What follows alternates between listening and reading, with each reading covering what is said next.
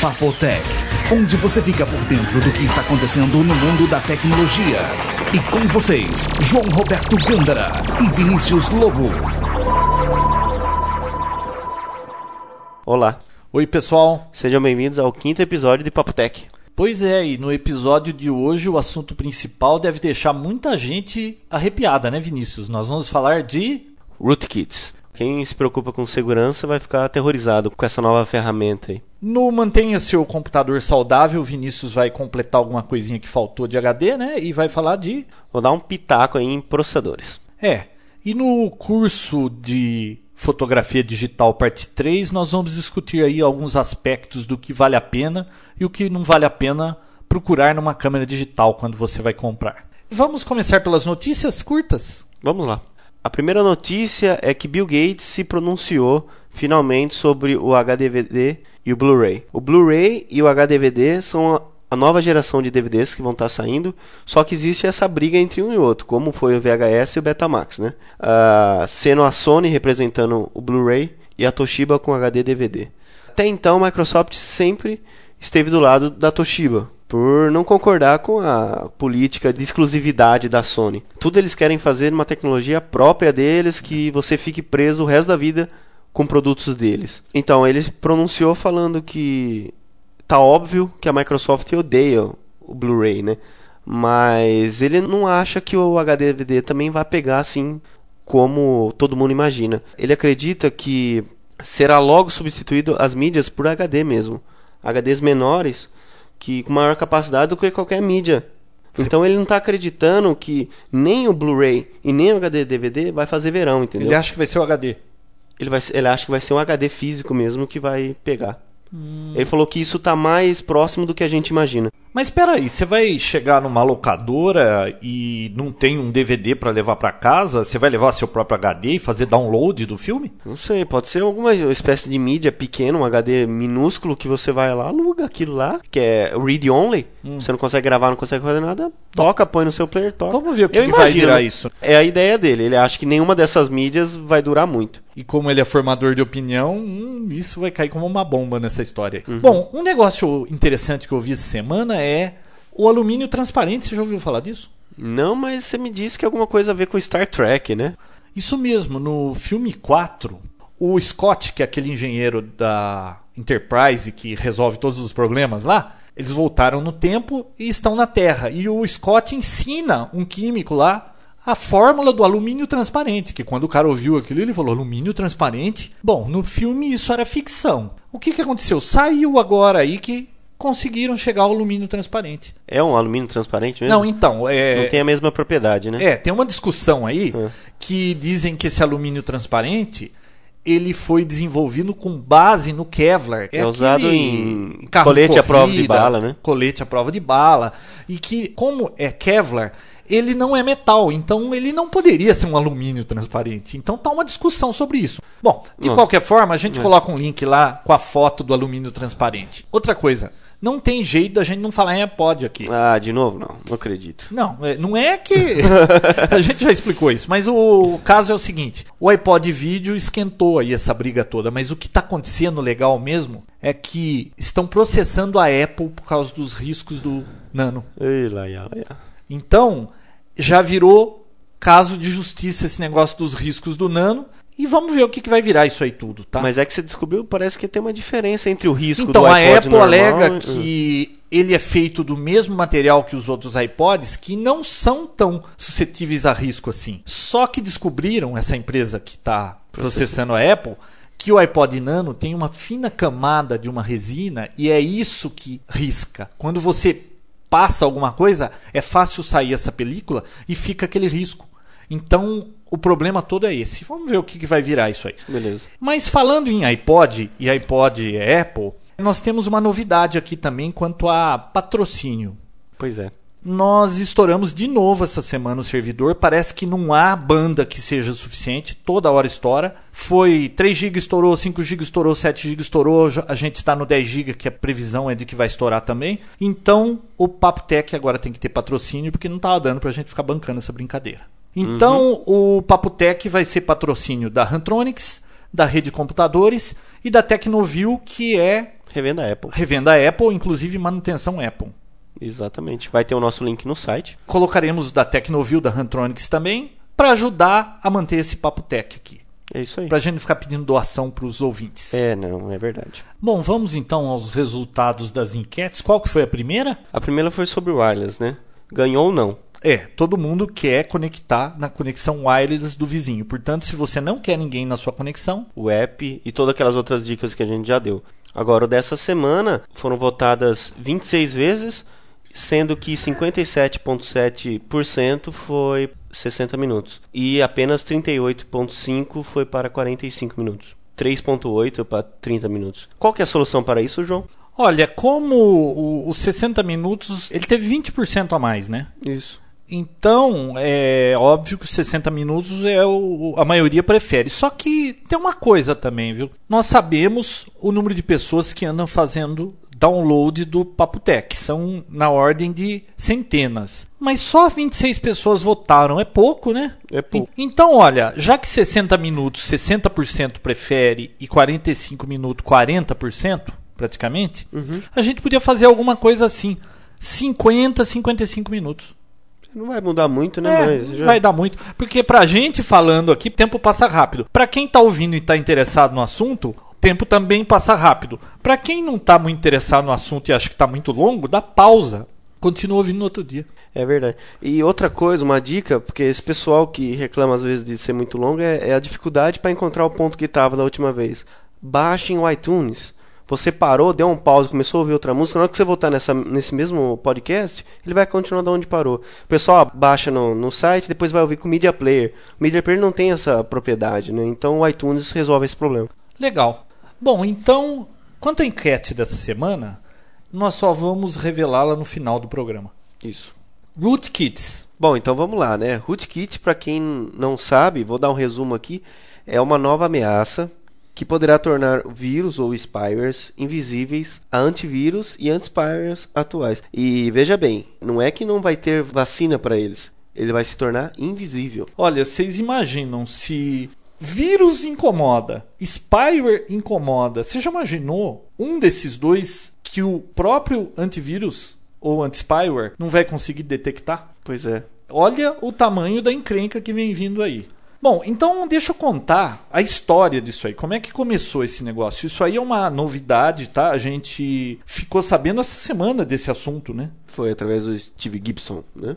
do Security Now, um podcast muito interessante, e ele trouxe essa preocupação aí para o mundo da segurança aí da internet, que inclusive para quem não ouviu no podcast passado sobre spyware, o Steve Gibson, ele que cunhou o nome spyware, foi ele que encontrou o primeiro spyware, né? A empresa que Diagnosticou, né? O primeiro. é, a empresa que havia criado aquilo, ela acho que nem tinha dado aquele nome para aquilo ainda. E ele que levantou essa lebre. É, mas esse rootkit está atingindo o mundo Windows agora, né, João? Sim, mas isso tudo apareceu no Unix, né, onde o administrador que loga com uma conta root tem acesso a um monte de comandos para poder verificar o estado da máquina, ver os processos que rodam. E um grupo de hackers recompilou esses comandos, que faz parte do sistema operacional, e esse grupo de ferramentas modificados fazem com que o invasor entre no sistema, seja root, consiga fazer todos aqueles comandos, mas esteja invisível. Então, rootkits tem tudo a ver com você estar tá camuflado, você não ser visto no sistema. Você está no sistema, mas o administrador não consegue te ver. E o administrador de um sistema Unix é uma pessoa com um profundo conhecimento do sistema. É uma pessoa que conhece demais tudo aquilo. Ele sabe o que está acontecendo ali. Diferente de um usuário do Windows, né? Mas e quem é que estava usando isso antes? Os hackers, né? E a molecadinha aí que queria ficar xeretando o sistema operacional e aprendendo isso aí. Por ser um, um software acadêmico, era mais para a área de quem estava na, na, universidade, né? É. Gostava de brincar com isso. O que está preocupando é que esse negócio agora convergiu para outros sistemas e chegou na plataforma Windows. E por quem? Não por esses hackers ou o garotinho de 16 anos que está tentando descobrir como é que entra na coisa. Tá? Inclusive eles se gabam quando eles estão em fóruns de discussão dizendo: Olha, eu consegui me tornar root no site da IBM. Então eles ficam se gabando dos feitos e tudo mais. Mas até aí eles não faziam muito estrago no sistema, tá? Agora, a preocupação toda é que já existem spywares se utilizando dessa tecnologia. Isso é um problema. Se um spyware já atrapalhava, você imagine ele camuflado. E o que ele não pode fazer no seu sistema escondido. Só para você ter uma ideia, existe uma empresa que cria spyware que é o Cool Web Search. esse.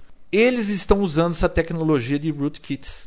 E pior de tudo é que eles não usam essa tecnologia no software em si, mas no instalador dele. É, é a preocupação deles não é nem se esconder para que a pessoa não saiba que ele está lá. A tecnologia rootkits está embutida no instalador. Você não vê o software instalador dele. A hora que você buta o seu computador, o instalador está escondido, vai lá se reinstala. Aquele Cool Web Search gruda na sua máquina, você não consegue se livrar daquilo. Mas o maior problema é o que dá para fazer numa máquina Windows ou qualquer outro sistema operacional, você tendo esse poder do rootkits. O que, que dá para uma pessoa mal intencionada, um spyware, um malware, um vírus? Um vírus pode usar essa tecnologia. Pode.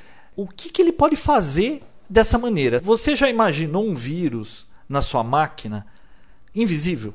Ele pode fazer log do seu teclado, ele pode saber tudo que você está digitando, ele pode saber as webs que você visita. Olha, ele pode fazer qualquer coisa.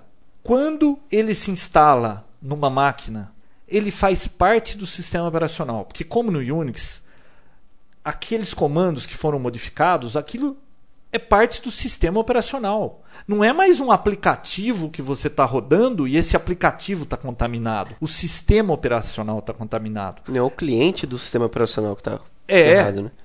Então você tem ideia de que antes você desconfiava de programas. Já imaginou a hora que é o seu sistema operacional que está comprometido? Você não pode mais confiar no seu sistema operacional. O que, que você faz?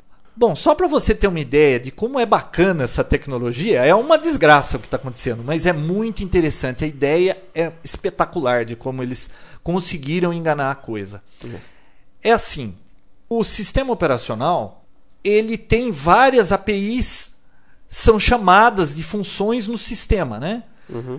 Então, uma das maneiras dele se camuflar é na hora que o programa anti-spyware ou antivírus começa a perguntar para o sistema a lista de arquivos dos programas. Explica um pouco como é que funciona o NTFS ou FAT para que eles entendam o que acontece fisicamente no Windows para ver onde que o rootkits atua. Tá.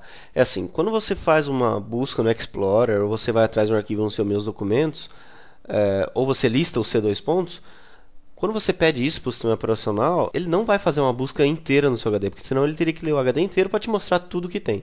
Isso não existe.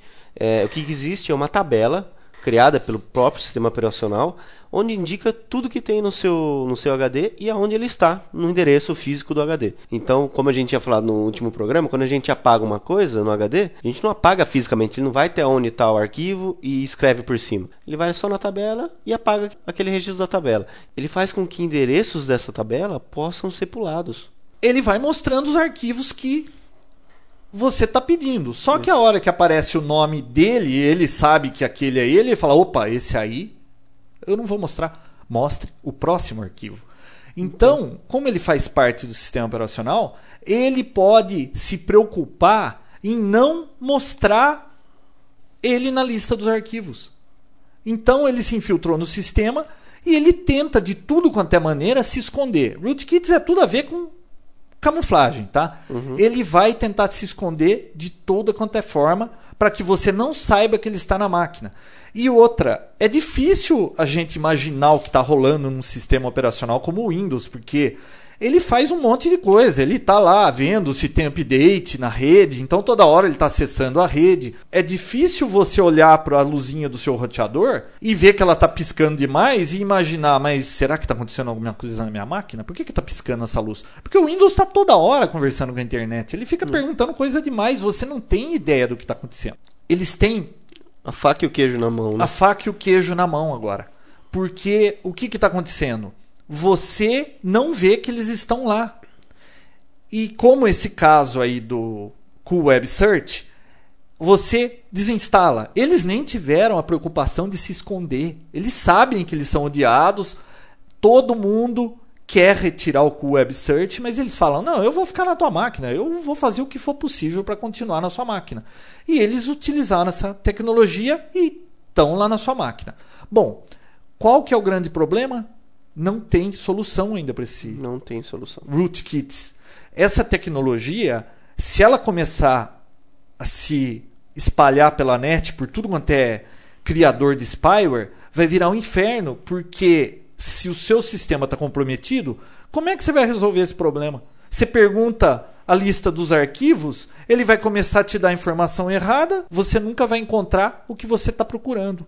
Isso não se, não se limita só a acesso de arquivos, não, né? Isso pode se expandir de uma forma bem pior que isso, né? Sim, processos, por exemplo, nós estamos discutindo aqui dele estar tá se escondendo, ou seja, é um spyware que até prova ao contrário, ele só está procurando saber do seu perfil de navegação para ficar enviando para aquelas centrais lá, uhum. tá? Agora, ele pode fazer qualquer coisa. Ele pode, como eu falei antes, mexer em arquivo, ele pode transmitir arquivo seu pela internet, ele pode capturar senha.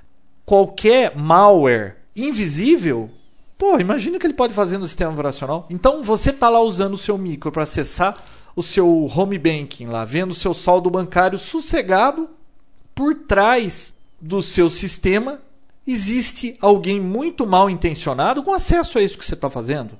Dá para fazer muita. Inclusive capturar a tela, né? capturar o que você está digitando, capturar tudo. Né? Tudo. Bom, a preocupação é essa. Rootkits apareceu esse negócio, é uma novidade vocês talvez não tenham ouvido ainda em lugar nenhum, nós demos uma pesquisada aí, é um negócio muito novo, não se encontra a falar em muitos lugares, mas nos próximos meses isso aí vai esquentar. Inclusive, você me falou que até a Norton já usou essa tecnologia. Então, para quem já teve o Norton 2004, 2005, não acho que não deu tempo de expirar ainda. Mas quem já teve o Norton 2004, é, você instalava ele e tal, passou o tempo, um ano, expirava. Hum. Aí você todo esperto, opa, não, eu desinstalo, instalo de novo, tô com mais um ano aí de licença.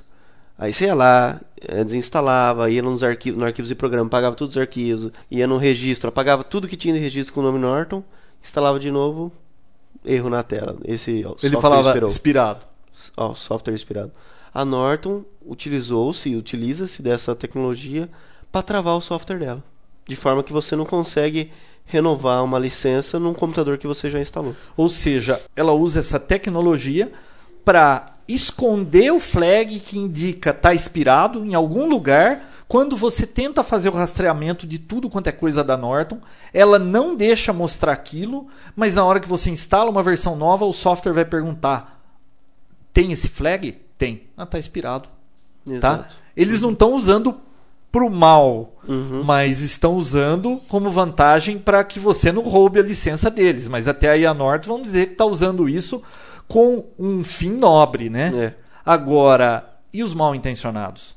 Tanto que esse software, esse software não, esse código fonte Tá num site aí na internet, qualquer um pode ir lá baixar. Ah, é, né, quem tiver interessado em saber exatamente como funciona e aprender tecnologia, se você trabalhar numa empresa que faz spyware, rootkits.com, né? Isso. A gente coloca o link lá. É muito aberto a coisa.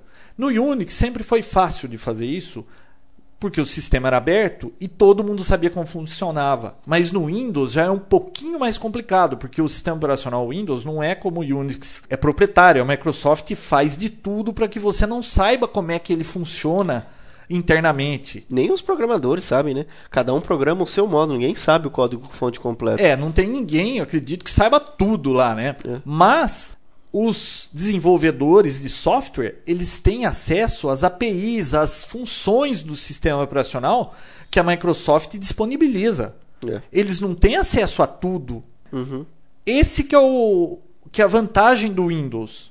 Por isso que a coisa não explodiu ainda, porque é um sistema desconhecido. Eles ainda estão tentando resolver um monte de coisa.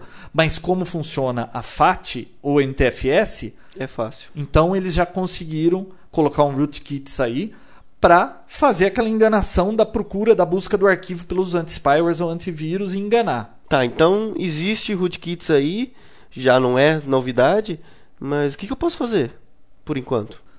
Bom, felizmente já existe maneira de detectar que a sua máquina tem ou não tem um rootkit rodando, tá? Existem duas maneiras de fazer isso. Uma maneira é com software in system, ou seja, rodando no seu sistema operacional suspeito, e um software out system, ou seja, que você buta com um CD-ROM, um sistema operacional separado, ou um disquete, e ele verifica o seu HD. A Cisternal, né? Isso. Usa a maneira in system. Ela funciona da seguinte forma: esse programinha vai até aquela lista que eu expliquei, onde tem todos os arquivos, e lê ela inteira e interpreta. Depois ela pega e faz uma busca física no HD e compara as duas e vê com que o que o sistema operacional falou que ele tem é a mesma coisa que realmente tem no HD. Dessa forma você descobre se tem alguma coisa escondida. Então, mas como esse softwarezinho, ele chama Rootkits Revealer, né? Isso. Revelador de rootkits. Como ele está rodando no sistema operacional que é suspeito, eles tiveram que criar nele um mini sistema operacional. Ele tem ali dentro dele praticamente um sistema operacional que ele faz o pedido da lista de arquivos para o sistema Windows. O Windows dá uma resposta para ele. Ele armazena. Aí ele vai olhar fisicamente no disco. Ele tem uma API dele que olha direto no disco, acessa direto ao disco. Isso. Então, ele vai lá na FAT, na tabela, olhando tudo e aí depois ele compara o que ele leu por conta dele e o que o sistema Windows disse para ele que tem. Se ele encontrar alguma discrepância, você tem problemas. Tem coisa errada. Se você encontrar com esse software alguma coisa indicando que está diferente ali, você tem que dar uma pesquisada na internet, ver o que é que você encontrou. Veja o nome do arquivo lá, o que, que ele diz que está encontrando e procura se informar para ver o que é isso. Pode ser que não seja problema, mas se está dando diferença do que o Windows fala e do que ele fala, tem problema. Esse Rootkits Revealer da Cisternal é um programa pequenininho, ele tem menos de 190k. 190k. Ele é extremamente pequenininho. Nós sugerimos que todo mundo faça download desse programa, rode na sua máquina para dar uma olhada se você não tem nada suspeito aí. Agora, o problema é se você encontrar alguma coisa. Eu rodei na minha máquina e não achei nada. Eu também não achei nada na minha. Vou rodar na das minhas filhas que Vivem no Emule, né? elas andam no Emule, casar, todos esses lugares, então eu quero dar uma olhada como é que a coisa tá na máquina delas, né? É. Mas eu não encontrei nada e nem o Vinícius e é provável que a maioria não encontre nada. Mas se você encontrar alguma coisa, procura saber o que é isso. A boa notícia é que o Rootkits Revealer detecta se você tem algum desses na sua máquina. A má notícia é que se você encontrar, ainda não tem o que fazer. Nós não temos resposta ainda para isso. Nem o Steve Pois é. Gibson tinha. Não. É, se você tiver muito preocupado com aquilo, faz um backup das suas coisas e formata a máquina. É a única maneira. É. E o outro modo de detecção OutSystem, né? Que Isso. vamos dizer assim que essa coisa se torne tão ruim que seja difícil de você confiar numa ferramenta que está rodando no seu sistema operacional. Porque veja bem, esse Rootkits Revealer ele faz isso de uma maneira esperta, mas a hora que o pessoal Pode dos spyware esse programa, né? entenderem como é que ele funciona, É. eles vão dar um jeito de enganar isso aí também. E vai ser É. fácil, porque eles são sistema operacional. Então, daqui a pouco, esse software também não vai funcionar. É. Então, vai ser uma briga de gato e rato dos anti-spyware contra os spywares. É. O único jeito confiável vai ser você ter um CD com boot que tem Um sistema operacional separado, né? vai ter que ser alguma coisa fornecida assim, tipo pela Microsoft, que saiba exatamente como o sistema operacional deveria ser, que tenha a assinatura verdadeira do sistema, sem estar adulterada, para rodar procurando se o sistema está infectado. Ou mesmo tirar o HD, colocar em outra máquina e passar como unidade D, né? É, então olha, não sabemos ainda o que vai virar esse negócio, é preocupante. Rodem na sua máquina o Revealer. Nós vamos deixar lá no site, nos tópicos. E a enquete dessa semana aqui vai ser baseada nisso. Exato. se você rodou o Rootkit Revealer, encontrou alguma coisa ou não encontrou? A pergunta vai ser essa: É. sim ou não? Sim ou não? Tá? Que nem da eleição Referendo. das armas lá, referendo. Bom, mas melhor, né? Porque é alguma coisa mais útil. o não ganhou, né? Deve ter ganho. Ganhou. Mas não mudou nada. Não mudar olha, nada, isso é. aí é uma vergonha. O governo não devia nem ter se metido nisso para ficar desviando a atenção no mensalão. Bom, Beleza. o programa é sobre tecnologia, não é política, né? É isso aí. Mas essa enquete vai ser legal, esse referendo vai ser legal, para a gente ter uma ideia se já tem gente encontrando esse tipo de praga na sua máquina. Aí. Então, pessoal, quem é preocupado com segurança, o usuário que tem noção do perigo que é ter um vírus, um, um spyware rodando na sua máquina, isso aí deve trazer mais preocupação. É bom ser um usuário que não tem preocupação nenhuma com isso, né? É. Ah, ele não tem ideia do que pode estar acontecendo, deixa isso pra lá. Só que a hora que a bomba vem, né? Sai o cartão baixo, né? tá clonado, É. faz compra pela internet, compraram duas vezes o mesmo produto na conta dele. Então tem que se preocupar com segurança. E cada vez mais o usuário precisa se preocupar com isso e aprender a entender a máquina, né? Não pode deixar tudo rodando assim e não ter ideia do que acontece na máquina dele. Eu tenho uma dica. Uma forma de evitar, pelo menos, o rootkits é você não se utilizar do usuário administrador. Isso é uma dica legal. Então, para quem mexe com Linux e Unix, essas coisas, não logar como root. Usar só outros usuários, só numa necessidade extrema, usar o root. E para quem tem o XP, no caso, Ou 2000, né? é, você instalou, o primeiro usuário que ele cria já é o administrador. Crie um outro usuário. Utilize o Windows só com outro usuário. E só na, no- na extrema necessidade use o administrador. É porque ele só máquina. se instala quando você tá como administrador também. Porque ele precisa dessa propriedade para poder se precisa desse instalar. privilégio, né? É, então, desse direito, né? Na máquina das meninas lá, Hum. elas têm contas de usuários normais e eu sou administrador. Só que é um saco, hein?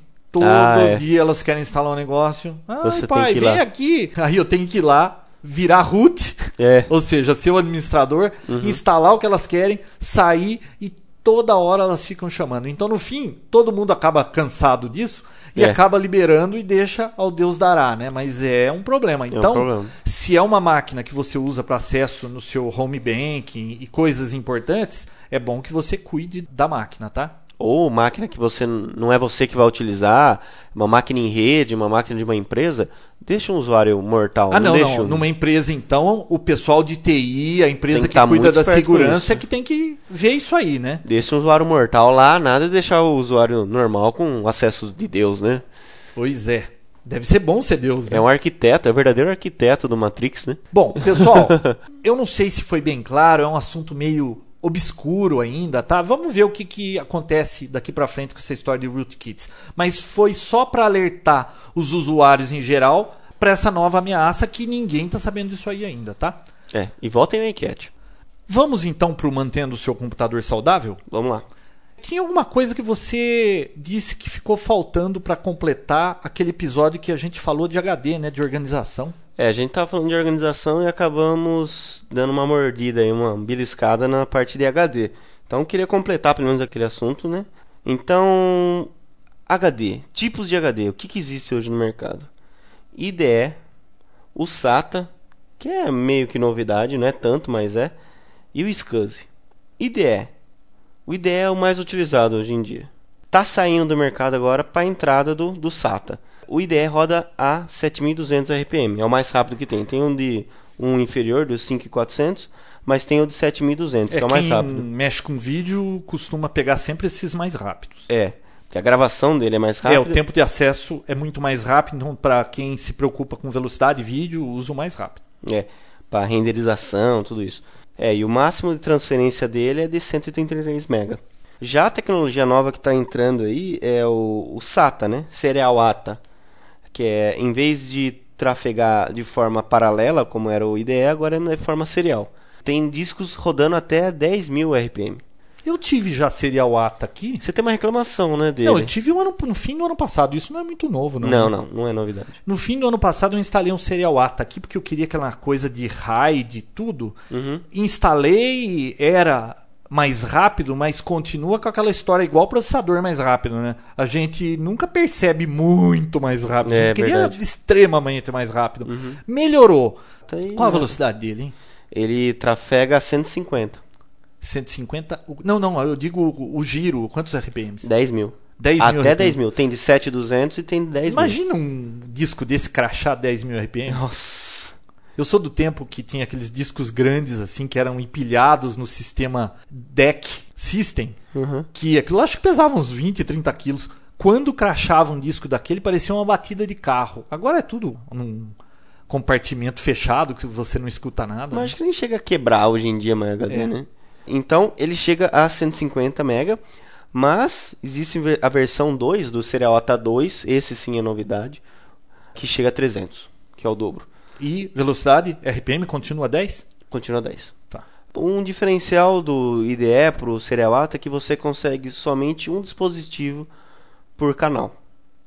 No IDE você tinha aquele flat, né, que sai da motherboard e você tinha dois pininhos para você plugar um master e um slave. É, uma IDE 1 você punha dois HDs. Na IDE 0 você colocava mais dois, dava pra ficar com quatro. Isso. No Serial ATA não. Você a cada portinha Serial ATA você pluga um HD só. E normalmente as motherboards vêm com Duas. Hoje em dia as motherboards estão vindo com IDE e vem com Serial ATA. É, a minha tem duas saídas serial ATA e tem quatro IDEs. Mas existe motherboard com 4 serial ATA. É, e tem um outro tipo que é o SCSI. Não é muito visto hoje em dia por estar mais em servidores, né? Por ter uma propriedade de segurança. Ele sempre foi um HD seguro. Então ele vai lá e escreve e vê se está escrito. Ele confere se está tudo certinho. Diferente do IDE, que o sistema operacional manda informação lá e ele, e ele grava. Do jeito que vem, ele, ele manda brasa. Bom, foi só para finalizar o último assunto que a gente começou, mas não terminou de HD. Qualquer dúvida que vocês tiverem, por favor, mandem e-mails. E eu tenho uma novidade, que é a entrada dos Pentium 4 64 bits no mercado. Não é tão novidade assim o lançamento, mas está começando a chegar no Brasil agora. São os processadores que funcionam com 64 bits de palavra, né, que o pessoal fala. É, como é que funciona isso? Em vez de cada ciclo, cada clock do processador, em vez de ele receber 32 bits só, que é o que a gente tem hoje, ele vai receber 64, vai receber o dobro da informação a cada ciclo. Então é como se fosse duas vezes mais rápido a plataforma. Mas aí você teria que ter um sistema operacional que entendesse 64 bits para tirar vantagem disso. Exatamente. Você precisa não só ter o processador, mas com uma motherboard que tenha uma BIOS que reconheça 64 bits.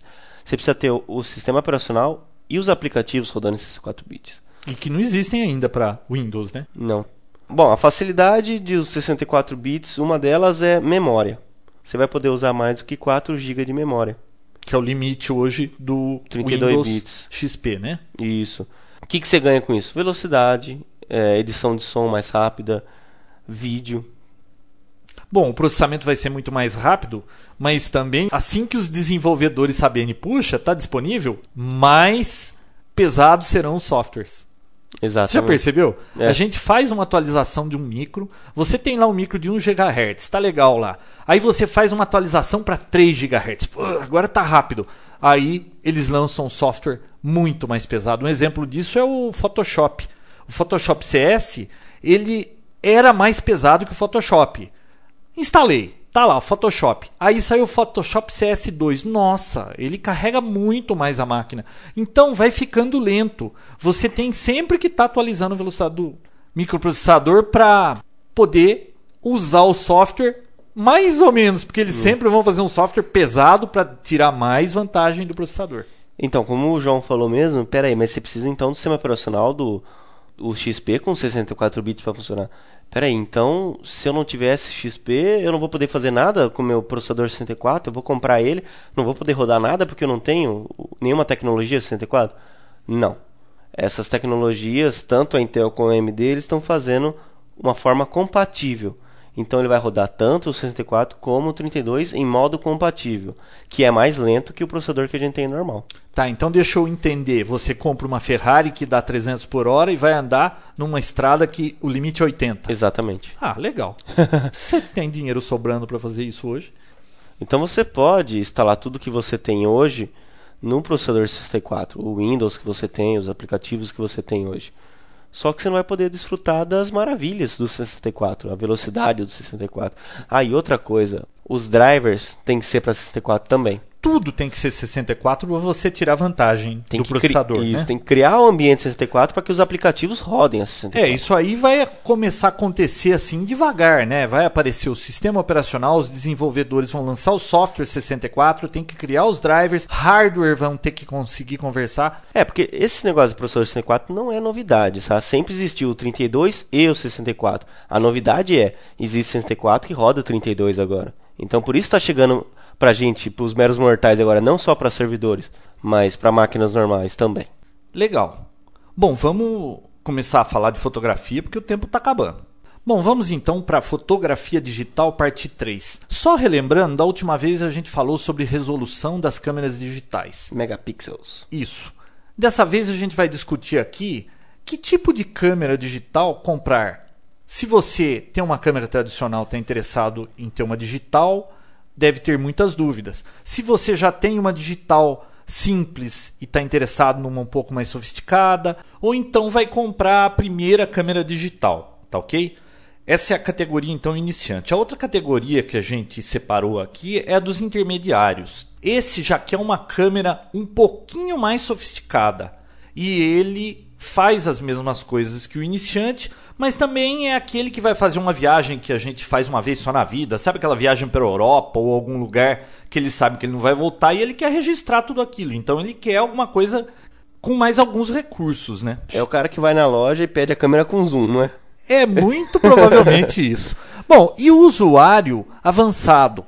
Nos Estados Unidos eles chamam de prosumer. É aquele usuário que ele vai fazer as mesmas coisas que o iniciante faz, que o intermediário faz, mas é uma pessoa que gosta de fotografia. Ele se entusiasmou com a coisa e ele quer uma câmera que tenha alguns recursos mais sofisticados, que tenha mais comandos manuais. Ele quer aprender sobre fotografia. Então, ele perde um pouco mais de tempo para tirar aquela foto do jeito que ele quer. É aquele cara que compra a câmera e leva o tripé junto. junto. Quando você vê alguém andando e o cara tá levando um tripé, ou ele é profissional, ou ele é um entusiasta que quer aprender de fotografia. ele quer tirar aquela foto e ele sabe que para tirar foto do jeito que ele quer, às vezes precisa do tripé. Exato. Tem mais uma categoria, a dos profissionais que a gente não vai abordar aqui, porque o profissional sabe o que ele quer e ele sabe que ele tem que carregar um ou dois tripés. É, é aquele que trabalha na National Geographic, não é? Isso. Ah, tá. O sonho de todo fotógrafo, né? Exato. A gente vai falar alguma coisa disso em algum episódio. Bom, então vamos lá. Vamos pegar o iniciante. Que tipo de câmera digital o iniciante vai querer comprar? Primeiro, ele quer uma câmera compacta.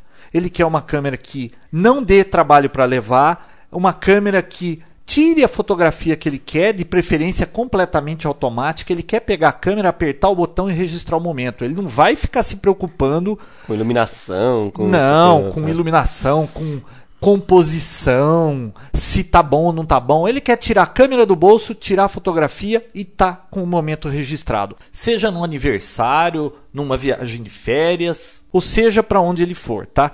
Normalmente, o iniciante se for revelar, porque eu descobri que esse negócio de fotografia digital tá bem diferente de antigamente. Antigamente todo mundo tinha que revelar, senão não via fotografia. Hoje elas vão tirando fotografia, acumulando milhares de fotos, guardando na sua máquina e não revelam. Tem os que revelam, tá? Mas de qualquer forma, o iniciante revela aquele formato 10 por 15, no máximo o 13 por 18 quando está em promoção. É. Tá. Ou grava num CD e assiste num DVD na sala, né? Isso. Todo mundo. Nós vamos fazer um episódio sobre isso aí também, os Ah, softwares legal. e tudo mais. Bom, então o iniciante, ele quer uma câmera simples, de preferência que use a pilha pequena, que é AA, né? Isso. Ele quer encontrar essa pilha em qualquer lugar. Se ele estiver numa viagem, fazendo qualquer coisa e acabou a bateria dele, ele quer encontrar essa pilha. Tem que ser algo muito simples. A câmera é bom que tenha um flash, normalmente é de curto alcance. Ah, uma dica. Eu vejo muita gente com uma câmera compacta que está no manual que o flash alcança 2 metros e ele pega assim, ele pega um prédio à noite que está assim a uns 20 metros e tira a fotografia. É. Vai sair tudo escuro, mas tudo bem, a gente vai entrar nesse assunto Tem depois. aquele outro ainda que chega na cara do cara pra poder tirar foto. e Ah, isso aí um também é fantasma. muito comum, viu, pessoal? Nossa, é Não horrível. tira fotografia a menos de um metro de uma pessoa com flash, que o flash vai iluminar demais e a pessoa vai ficar branca. Você já deve ter percebido isso na fotografia, a hora que você vai olhar, fala, É. pô, ele ficou todo branco. Tem uma distância mínima, dá uma olhada no manual da sua câmera e segue essa recomendação, porque senão é certeza que você vai perder a foto. Não transforme seu amigo num fantasma. E quantos megapixels é interessante para o iniciante? Hoje, 3 a 4 megapixels. Tá? É o suficiente para revelar 10 por 15 ou mesmo 13 por 18. Até com um pouquinho de crop, ou seja, ele pode até recortar uma parte da fotografia com 3 ou 4 megapixels, tá? O zoom ótico, normalmente desse tipo de câmera é de 3 ou 4 vezes, é o suficiente para ele. E zoom digital, nem leve isso em conta. Besteira, Isso né? é uma coisa que todo vendedor tenta convencer o comprador na loja. Eu já vi isso no shopping. É. Ah, essa aqui tem cinco vezes zoom digital. Pessoal, zoom só interessa se é ótico. Zoom É. digital na sua casa, no seu micro, você faz isso lá no Photoshop, no seu Exato. software de imagem. Você dá a ampliação lá e aquele zoom digital é aquele que vai quadriculando toda a foto. Isso é um problema, né? O pessoal ouve zoom ótico e zoom digital, eles sempre ah, o digital é melhor, o digital é... Não, não, é. Não é. O zoom tem que ser ótico. Procure por zoom ótico. Quando tem a propaganda lá, veja qual é o zoom ótico. O zoom digital desconsidera, esquece esse assunto. Não vai nessa de zoom digital. Se você está comprando uma câmera que não fala nada de zoom ótico, fala cinco vezes zoom digital, é uma roubada. Ela não Fria. tem zoom ótico. A sua câmera não tem zoom. O zoom é seu pé. Você vai para frente e vai para trás. Mas atende esse usuário iniciante, né? Esse, esse tipo de câmera. Até atende, mas o zoom digital é melhor não levar em consideração na hora da compra. Se preocupe com o zoom ótico. Bom, vamos para a categoria intermediária. Quem quer comprar uma câmera dessa categoria, normalmente já tem alguma experiência com fotografia, ele já tem uma câmera digital compacta ou uma câmera tradicional, ele está querendo entrar na fotografia, ele não quer aquela muito simples, ele quer encontrar alguns recursos a mais. E o intermediário, normalmente, é aquele que se preocupa em levar uma boa câmera numa viagem única, para que ele possa registrar essa viagem e guardar para o resto da vida uma boa fotografia. Então, ele está procurando alguma coisa com zoom. Foi o que você falou no Exato. começo. Se você vai fazer uma viagem dessas, você quer registrar, por exemplo, Big uma- Bang. O Big O Bang. cara quer tirar foto do ponteiro do Big Bang. É, ou de um monumento também, né? E você não tem muita oportunidade de ficar indo até lá. Você, normalmente, o tempo é curto, você quer tirar o máximo possível de fotografia e poder trazer o objeto o mais próximo possível. Você não pode ficar se deslocando. Então é ideal ter um zoom. Um zoom mais potente do que a câmera compacta oferece. Um de 8 vezes, 10 vezes ou até 12 vezes. Que aí implica em você estar lá perto do Big Ben, dar um zoom bem no relógio ali. Tá? Exato. Ver o pombo sentado no ponteiro do relógio.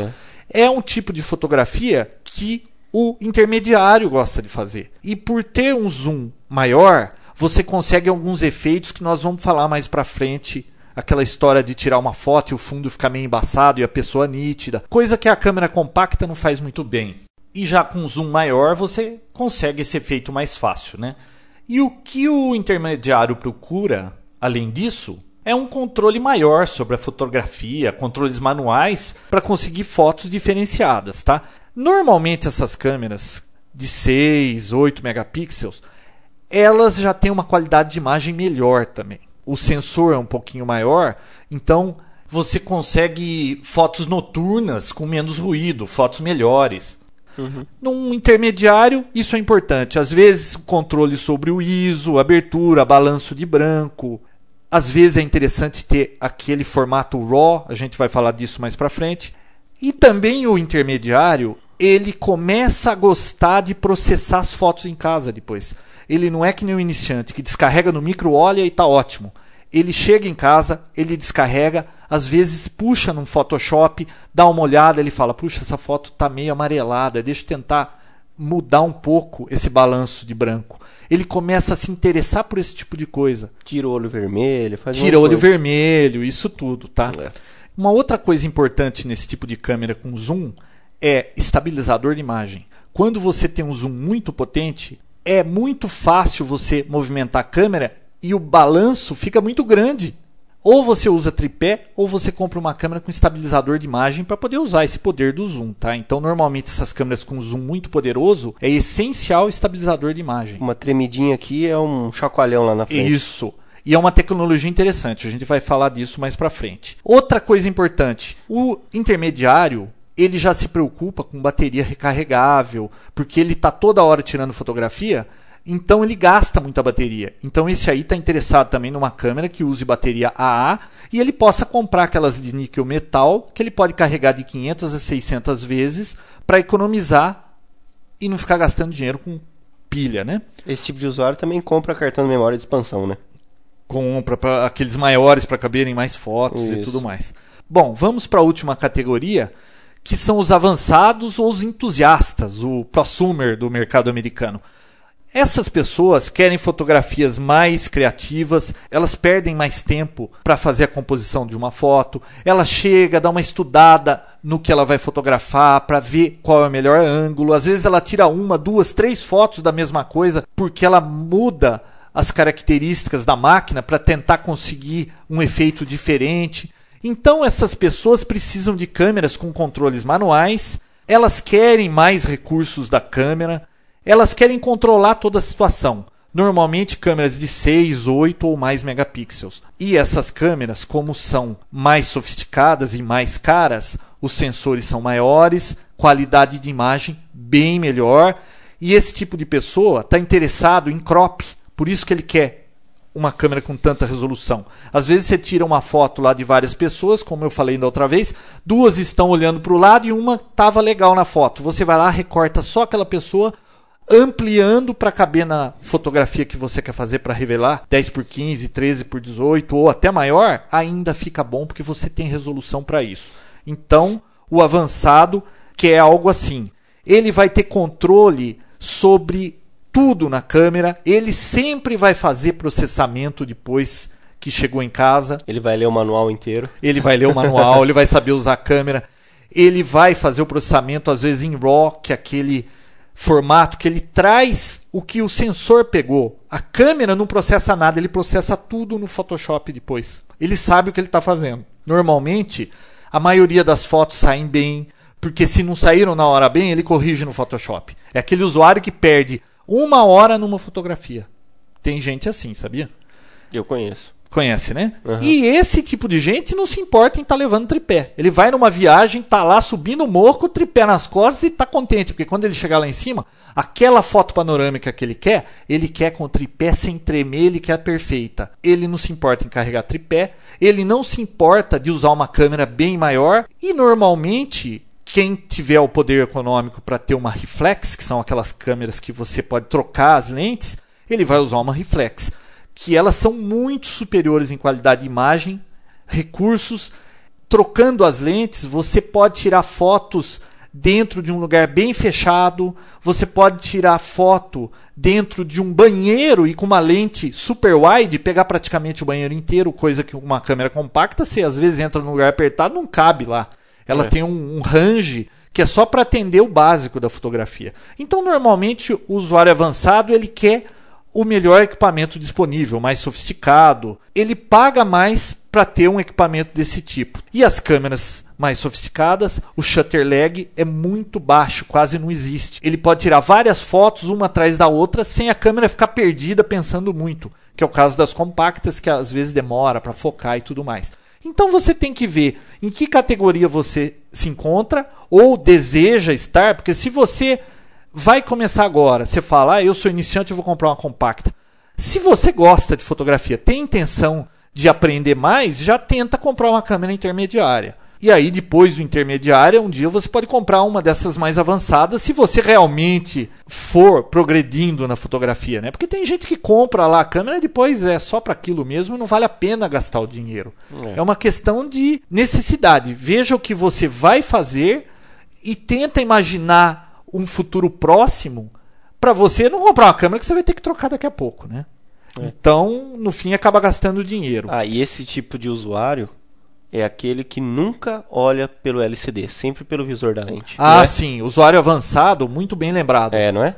Usuário avançado odeia fazer fotografia olhando para LCD. O iniciante só usa pelo LCD. É, o iniciante só usa o LCD. É. O avançado, ele odeia o LCD, porque É. o LCD ele não consegue ter a ideia perfeita. Numa câmera reflex, por exemplo, o LCD não acende antes de você bater a foto. O LCD é para você ver a foto depois que você bateu. É. Você tem uma lente daquela que você tem controle total sobre o zoom.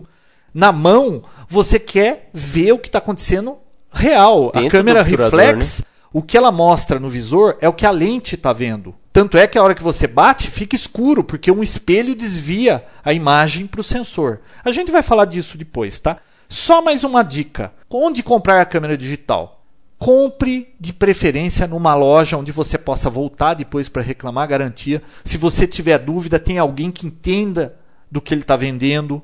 Normalmente era em loja de fotografia, né? Isso. Você chega lá, tem uma pessoa especializada, ela sabe o que a câmera faz, ela vai saber te explicar. Se você for num shopping, é pouco provável que o vendedor entenda muito de câmera. Ele vai te empurrar o que a loja se interessa em vender. Procura uma loja especializada em fotografia, você vai conseguir informações mais precisas para escolher a câmera. E se der defeito na câmera, você volta num lugar para conversar com a pessoa que te indicou para reclamar de garantia e tudo mais, tá? Comprar câmera pelo Mercado Livre só se você conhecer muito bem esse tipo de compra, porque você pode não conseguir o que você encomendou ou comprar alguma coisa que não funciona direito. Então, o Mercado Livre é meio perigoso para esse tipo de coisa, tá? Os preços são interessantes, mas às vezes você recebe uma caixa com tijolo ao invés da câmera.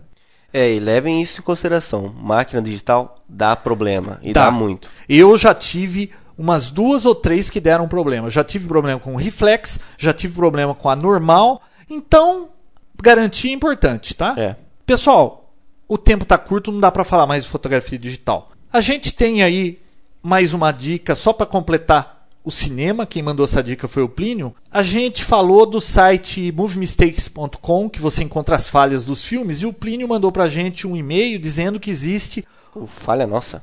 .com.br. Isso. É um site brasileiro que tem as falhas de filme. Eles não têm a quantia de erros que você encontra no Movie Mistakes, mas tem bastante coisa e está em português. Tá, queria aproveitar deixa então agradecer os e-mails de Edson Lima da Rádio Patrulha, Gustavo Ferreira da GM, do Cal, do Alexandre Fujita, do Diogo Orweiler ou Orweiler, alguma coisa assim, não sei como pronuncia, do Ricardo Irata, do Roberto Gontijo, do Plínio Andrade, do Léo Fuser, do Dirceu, do Aquiles e do Ruialão. O Eduardo Mobilon e o Paulo Lima também enviaram. Legal. E só para completar a fotografia, a gente vai ter uma Canon S2, que é um lançamento aí recente da Canon nos Estados Unidos. A gente semana que vem tá com uma dessa na mão. A gente vai fazer um pequeno review sobre essa câmera aí. É uma câmera intermediária com zoom de 12 vezes e a gente vai falar dela, tá? E a gente também já encomendou um iPod vídeo Isso. pra gente fazer o nosso review e dizer o que a gente acha. É, porque tem muita gente falando bem e muita gente falando mal. Então vamos. A gente não acredita em ninguém, a gente encomendou um para ver como é que funciona. Pessoal, esse foi o Papo Tech episódio 5. O tempo passou muito rápido. Semana que vem a gente vê se consegue passar muito mais notícias. Tá bom? Até mais. Até lá. Papotec, onde você fica por dentro do que está acontecendo no mundo da tecnologia, estará de volta na próxima semana com mais um episódio inédito.